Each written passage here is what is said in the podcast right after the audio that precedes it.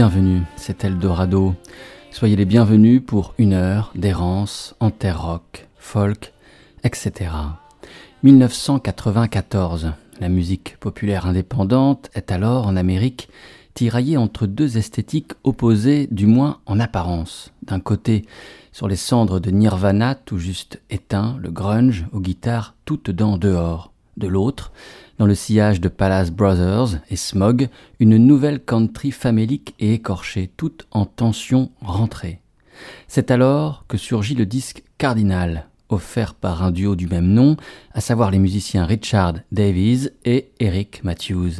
Ces deux-là font ressurgir un autre pan de l'héritage musical anglo-saxon, la pop orchestrée de la fin des années 60, portée par des groupes tels Love, Zombies ou les Beatles. Les deux hommes se rencontre un an plus tôt, en 93 donc. L'Australien Davis est aux États-Unis et y rencontre le Californien Matthews. Le premier compose, le second arrange et tous deux chantent. Cardinal, album époustouflant de maîtrise et d'inspiration, verra le jour l'année suivante. Miraculeux mélange de psychédélisme diffus, d'orchestration chatoyante et d'harmonie vocale renversante, Cardinal s'ouvre avec ces vers. Listen to the sound that makes the world go round. Écoutez le son qui fait que le monde tourne rond. S'il fallait le préciser, rares ceux qui furent à l'écoute. Le disque se vendit peu et demeura pendant près de vingt ans sans successeur. Sa lumière n'en demeura que plus vive et précieuse.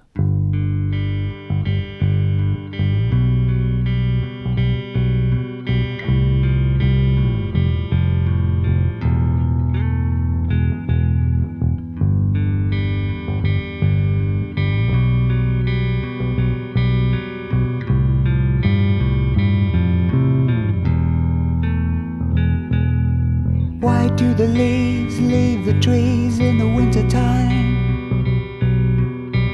Is there ever a season when they don't want to go? I believe the little silver machines will never lie. I can also see what they'll never know. G. Kennedy got kicked in the ass a couple of times his impersonation of a crow. I was running free in the autumn breeze of cracker night. Hypnotized sparks fly in the barbecue glow. Lose yourself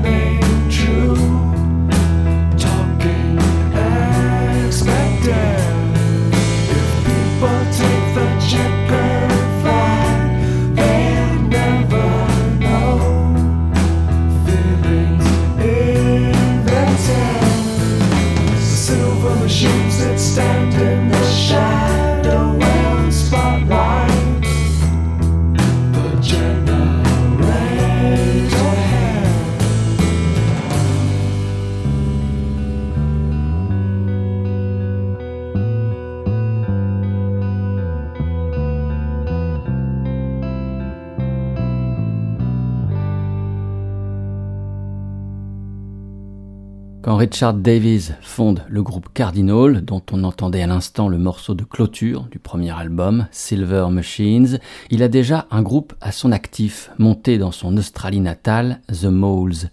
Il y fait s'épanouir différemment ses talents de compositeur de pop songs idéal. Cardinal visant une manière de perfection solaire, tandis que The Moles accueillait bras grands ouverts, hésitation, brouillon, zone ombreuse où parfois la beauté sait se nicher. Si Cardinal fut mis en sommeil entre ce mi-temps des années 90 et le début des années 2010, il en est de même de The Moles. Le deuxième album paraît en 1994 et il faut attendre l'année 2016 pour voir surgir, émerveiller son successeur. 22 années ont passé et l'esprit demeure farouchement le même. Lofi, foutraque, zébré d'éclairs mélodiques et de tonnerres bruitistes mal sapés, ce disque rend hommage à l'inspiration sans limite de Richard Davies. Intitulé Tonight's Music, édité par le label Fire Records, le disque de The Moles offre à Davies des compagnons de haute volée. Ainsi, un ex-membre de Sugar, un ex-membre de Sebado et un membre de Woods s'y bousculent pour offrir aux chansons de l'Australien un écrin vivace, une membrane imprévisible et hypersensible. Voici Dreamland.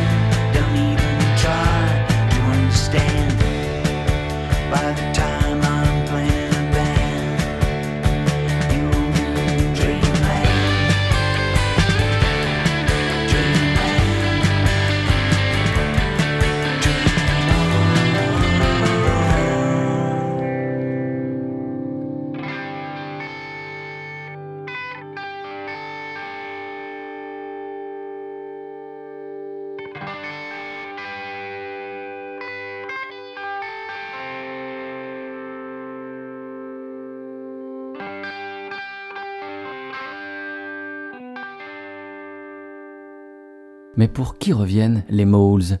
Pour les nostalgiques du rock des années 90, mais plus encore pour ceux qui en refusent la nostalgie.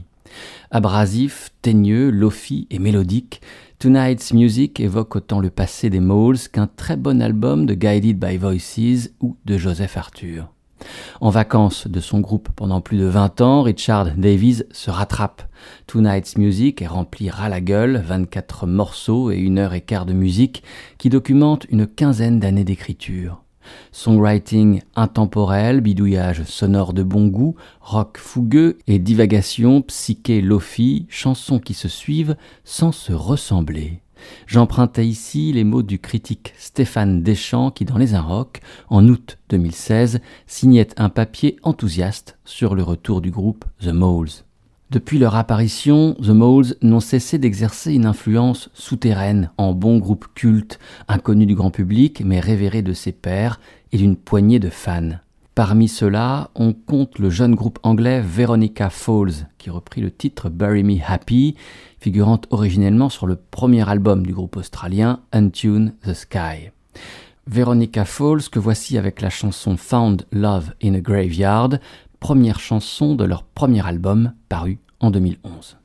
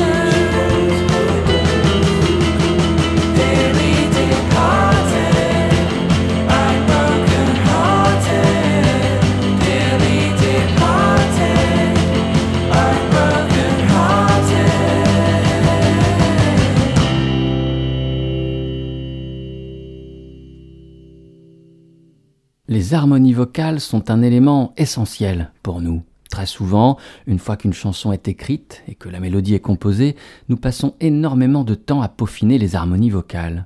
C'est toujours un travail très complexe et délicat. Il faut parvenir à trouver l'équilibre fragile entre la perfection et une certaine forme de légèreté et de fraîcheur. Il faut que le mélange des voix sonne juste sans tomber dans l'excès ou la caricature. Ainsi se confiait au magazine Magic les membres de Veronica Falls au sujet d'un des marqueurs de leur musique, les chants mêlés de Roxanne Clifford et James Hoare. La même année que leur premier album, en 2011, Veronica Falls publie un EP intitulé Six Covers, six reprises donc, de The Moles, donc de 13th Floor Elevators, The Rolling Stones ou encore de Verlaines. Deux années plus tard paraît son successeur, Six Covers Part 2. Six autres belles reprises y figurent, dont Love Minus Zero de Bob Dylan ou encore Timeless Melody du groupe The Laz.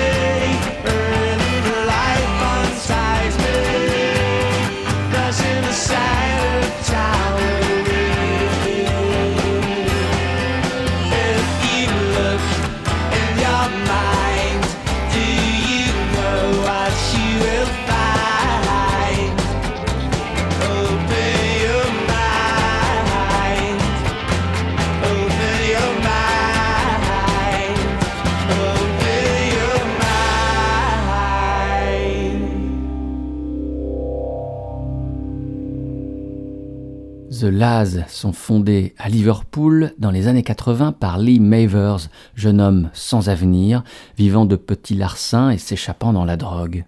Le salut vint de la musique, découverte grâce aux pionniers américains du rock'n'roll, tels Chuck Berry et Eddie Cochran, ainsi qu'au groupe anglais des glorieuses années 60, The Who, The Kinks, The Beatles. Après trois singles d'une musique lumineuse, dans la droite ligne de ses prestigieux aînés, The Laz entre en studio pour enregistrer leur album. Mavers épuise alors trois producteurs successifs, car personne ne pourrait parvenir à capter son rêve sonore. Jean-Marie Potier, dans son livre Indie Pop, paru aux éditions Le Mot et le Reste, explique. Pour lui, tout est affaire de son primitif, celui du Mercy Beat originel, comme s'il partait à la recherche du secret du Sphinx ou du tombeau où les Beatles, idoles locales qui ont bercé sa petite enfance, auraient enterré leur secret. Mavers perd pied, le temps s'écoule, et finalement le label décide de sortir l'album sans l'accord du groupe, à partir des bandes captées par un quatrième producteur, Steve Lillywhite. La colère de Lee Mavers est terrible. Je demande au public de ne pas acheter cette merde technologique, peut-il déclarer à la sortie du disque The Laz, ou encore, c'est le pire disque de l'histoire, une merde au son froid, mort, clinique. La position de Lee Mavers ne peut cependant occulter l'évidence. Le disque est superbe. Vincent Laufer, dans le dictionnaire du rock, le dit si bien. Un tel jugement échappe au sens commun. The Laz est un impressionnant album de rock d'inspiration folk blues, souvent proche des Who de Magic Bus. Bourré de mélodies accrocheuses, préservé de toute fioriture et touchante comme un nouveau-né. Le groupe se jette sur chaque chanson avec une énergie jamais entamée, comme si sa vie en dépendait.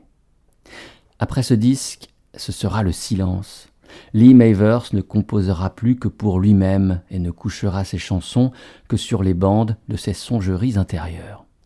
Il ne nous reste donc plus que cet album, ainsi que quatre disques EP quatre titres parus entre 87 et 90, qui recèlent d'autres miracles, tels ce Who Knows.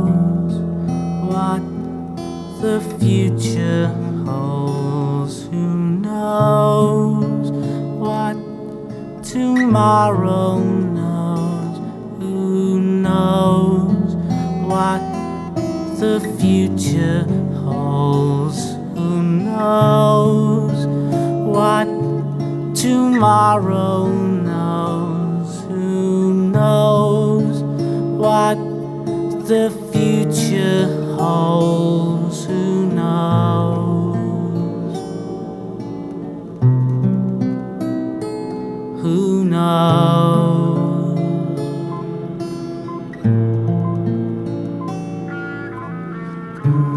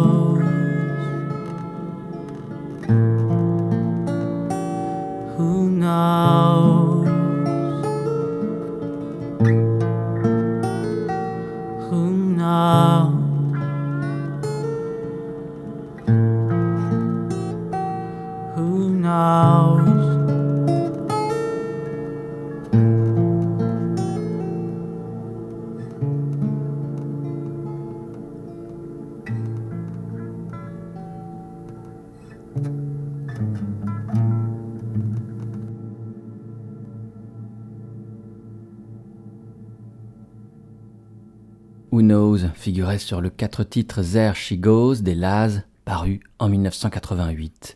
Il y avait déjà dans la musique des Laz cette disparition programmée, ce désespoir de voir le passé enfui à jamais. Son âme, Lee Mavers, se sera abîmée dans la quête du son idéal du Mersey Beat, cette musique née sur les rives du fleuve Mersey à Liverpool et qui fut incarnée au début des années 60 par le plus célèbre des groupes de cette ville, les Beatles. Dans les années 80, à Liverpool, The Laz ne sont pas les seuls à traquer les fantômes mélodiques des glorieux aînés, ainsi que la pureté de leur son. Ainsi, les frères Head fondent The Pale Fountains, qui, comme The Laz, se brûleront les ailes à trop approcher le soleil. Il y a aussi John Cunningham, un auteur, compositeur, interprète, dentelier de la pop. Après cinq albums superbes, aux chansons magnifiées par des arrangements jazz folk et un son réverbéré, cotonneux, presque irréel, livré avec parcimonie entre 1989 et 2002, John disparaît de la circulation. Pour ressurgir 14 années plus tard, en 2016. Les artisans de ce miracle œuvrent sous pavillon Microculture, label dont on ne saluera décidément jamais assez le travail passionné et qui nous avait déjà valu le retour d'un autre grand convalescent au talent avéré intact, Peter Milton Walsh du groupe The Apartments. 2016 apporte donc Fell, grand cru et grand retour de John Cunningham, qui n'a rien perdu de son savoir-faire. Les dix chansons de cet album sont autant, comme le dit si bien Paul Ramon sur le site Pink Ocean, de mini-symphonies pop joliment embuées par une pluie fine. Le velours que John Cunningham a construit autour de sa voix docile est brodé autour d'un mélotrone, violon, arpège folk, piano et autres sections de cuivre délicates d'une foisonnance telle qu'on replonge dans ces pop songs ad vitam aeternam, en découvrant à chaque fois un détail qui nous avait échappé, un cœur, des arrangements discrets.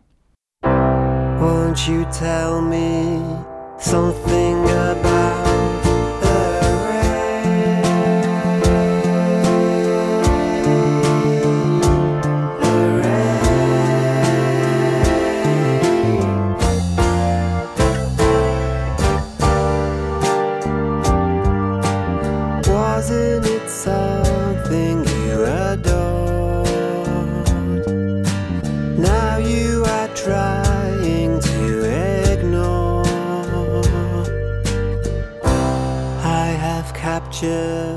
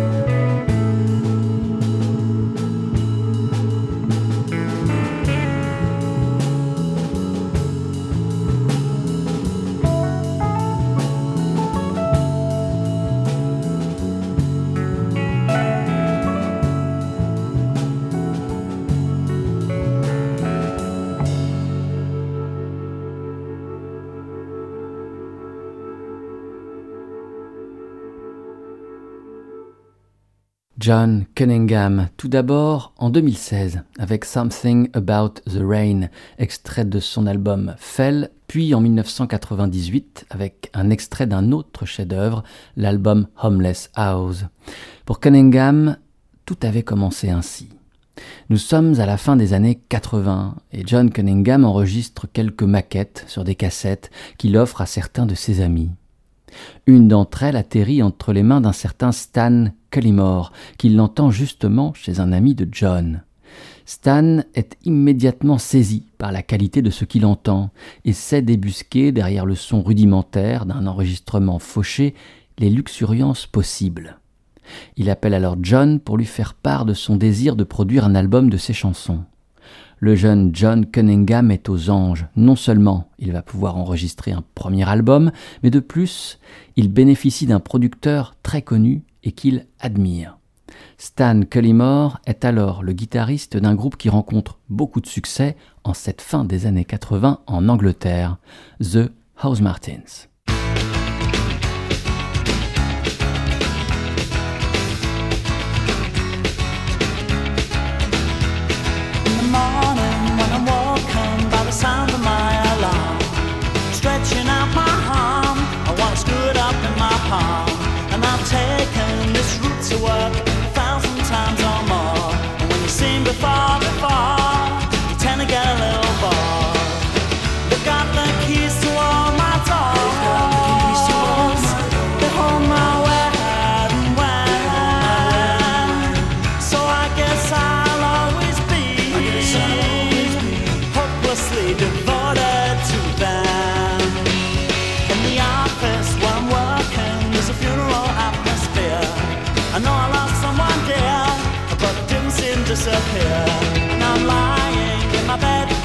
Cause it's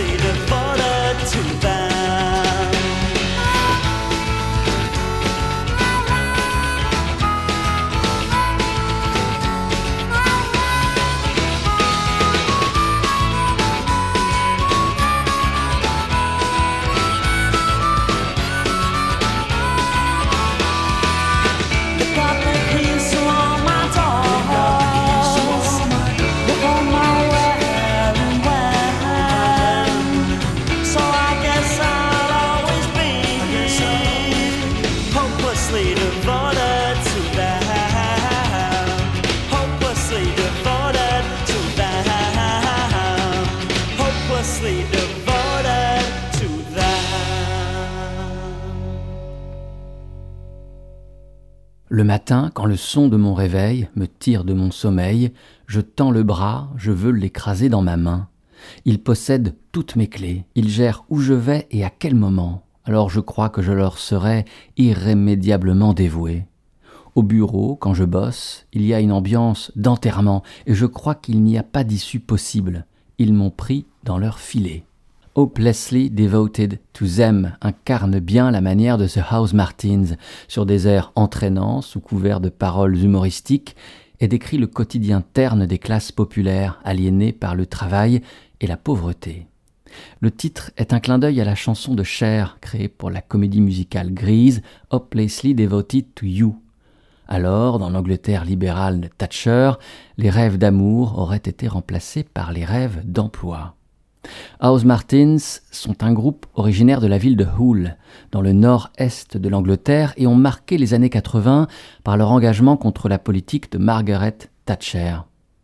Les textes du chanteur Paul Hayton sont un mélange de révolte marxiste et de ferveur chrétienne.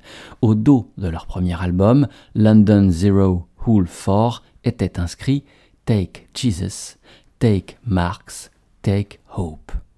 Au même moment, plus au sud, à Londres, d'autres groupes constituent le Red Wedge, le coin rouge, là aussi pour résister contre la politique de Thatcher. On retrouve à l'affiche de nombreux concerts militants visant à convaincre les électeurs de voter pour le Labour Party afin que la Dame de Fer n'emporte pas l'élection de 1987, Paul Weller, The Communards, Elvis Costello, Madness, The Specials, Lloyd Cole ou encore The Smiths. Le Red Wedge fut initié et conduit par un infatigable troubadour rock et insurgé, Billy Bragg.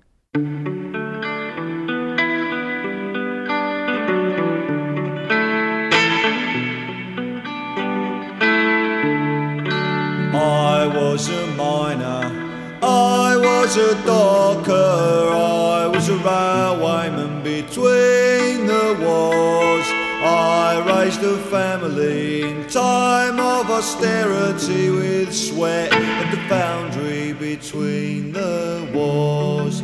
I paid the union, and as times got harder, I looked to the government to help the working man. But they brought prosperity down at the armory. We're arming for peace, me boys, between the wars.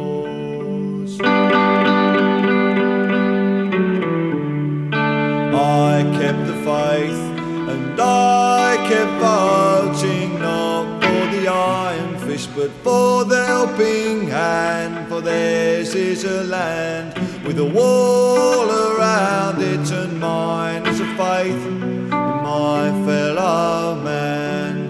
Theirs is a land of hope and glory. Field and the factory floor. Theirs are the skies all dark with bombers, and mine is the peace we knew between the wars. Call up the craftsman, bring me the draftsman, build me a path cradle to grave, and I'll give my consent to any government that does not deny a man a living wage. Go find the young men, never to fight again. Bring up the banners from the days gone by. Sweet moderation, heart of this nation, desert us not, we are between the wars.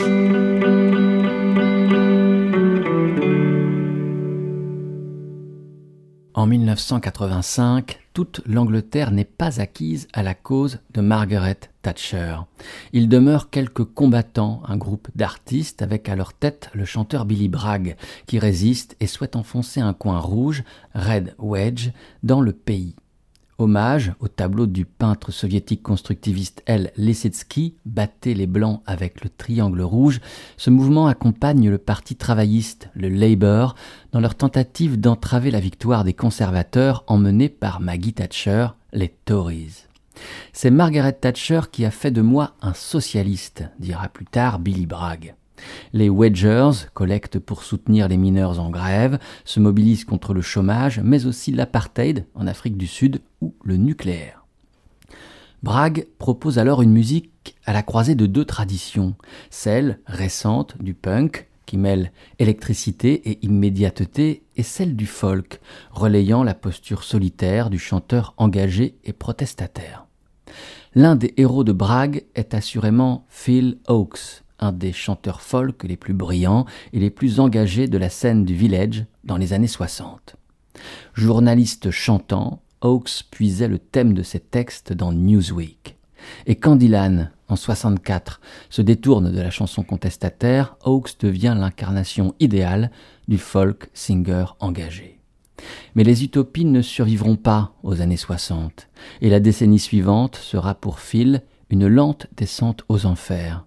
La dépression et les dépendances le mèneront à mettre fin à ses jours un triste soir de 1976. Oakes n'aura jamais tourné le dos à ses idéaux et ses combats. Dans sa chanson I Dreamed I Saw Phil Oakes Last Night, Billy Bragg entonne. J'ai rêvé que j'ai vu Phil Oakes la nuit dernière, aussi vivant que nous le sommes, toi et moi. Tu es pourtant mort depuis dix ans, ai-je dit à Phil. Je ne suis pas mort, répondit-il, et bien que les modes aient passé, que les critiques se soient moqués, les chansons que je chantais sont aussi vraies ce soir qu'alors. La lutte continue, notre lutte continue.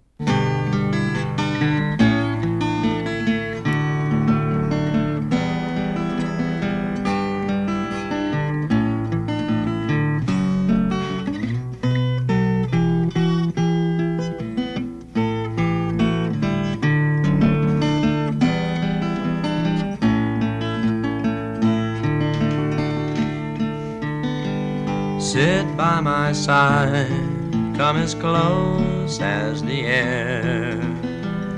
Share in a memory of grace and wander in my words and dream about the pictures that I play of changes. Green leaves of summer turn red in the fall. To brown and to yellow they fade, and then they have to die, trapped within the circle time parade of changes. Scenes of my young years were warm in my mind, visions of shadows that shine Till one day I returned and found they were the victims of the vines of changes. The world spinning madly, it drifts in the dark. Swings through a hollow of haze a race around the stars, a journey through the universe ablaze with changes.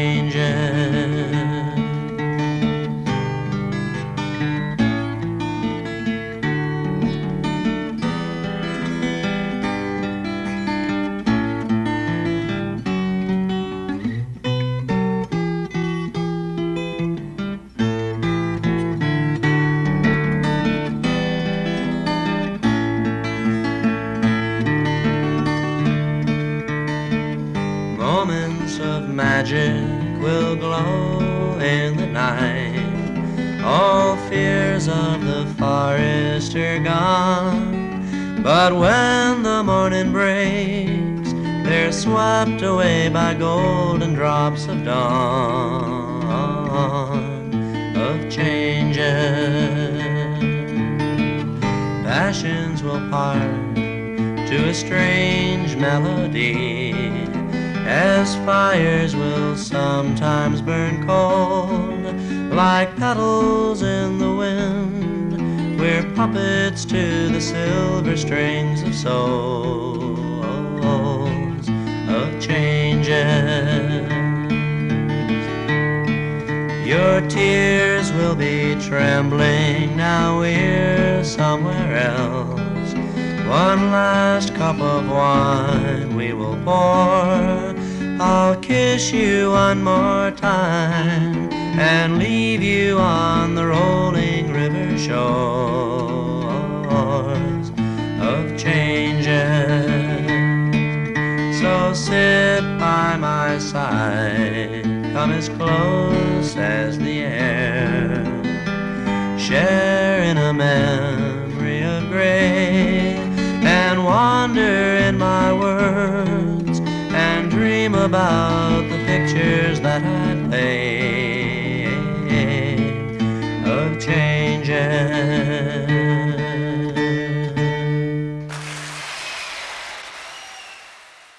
Changes, tiré du disque In Concert de Phil Hawkes, paru en 1966 sur le label Elektra. Un an avant sa mort, en 1975, Phil Hawkes organise un troisième grand concert de lutte contre la guerre du Vietnam, War is Over. Celui-ci parachève le combat antimilitariste de Hawkes et ses compagnons, car il signe une victoire, celle de la paix. La guerre au Vietnam a pris fin quelques jours auparavant, le 30 avril, un an exactement avant la disparition de Hawkes. Le 11 mai 1975, dans Central Park, à New York, devant près de 100 000 personnes, Phil Hawkes chante aux côtés de Paul Simon, Richie Havens, John Baez, Pete Seeger et Patti Smith la fin de la guerre. Il y a aussi ce jour-là la grande chanteuse africaine-américaine Odetta. Et c'est avec elle que nous mettrons fin à cette errance en terre rock, folk, etc., que cette émission d'Eldorado trouvera son terme. Je vous propose de l'entendre dans une reprise qu'elle offrit en 1970 d'une des plus belles chansons des Rolling Stones, No Expectations. Merci de votre écoute et peut-être de votre fidélité. Et n'oubliez pas, sur le site radio-eldorado.fr, les émissions sont en écoute et en téléchargement et les références exactes de tous les morceaux programmés sont disponibles. Portez-vous bien. À la prochaine. Ciao.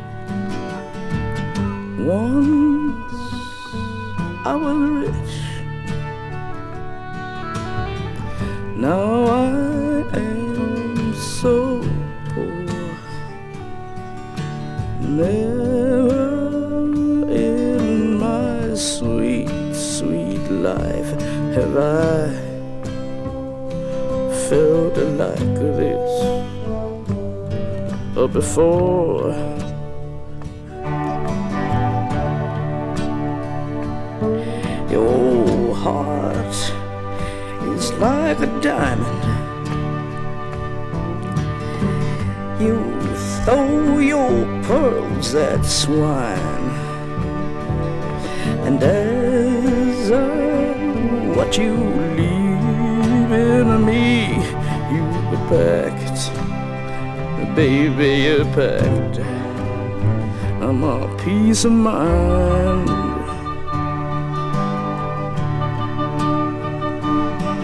Our love is like the water that splashes on a stone. Our love is like our music. Here.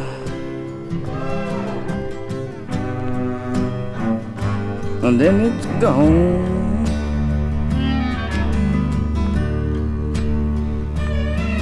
Oh, take me to the airport. Strap me in the plane. I got no expectations but to pass through here again.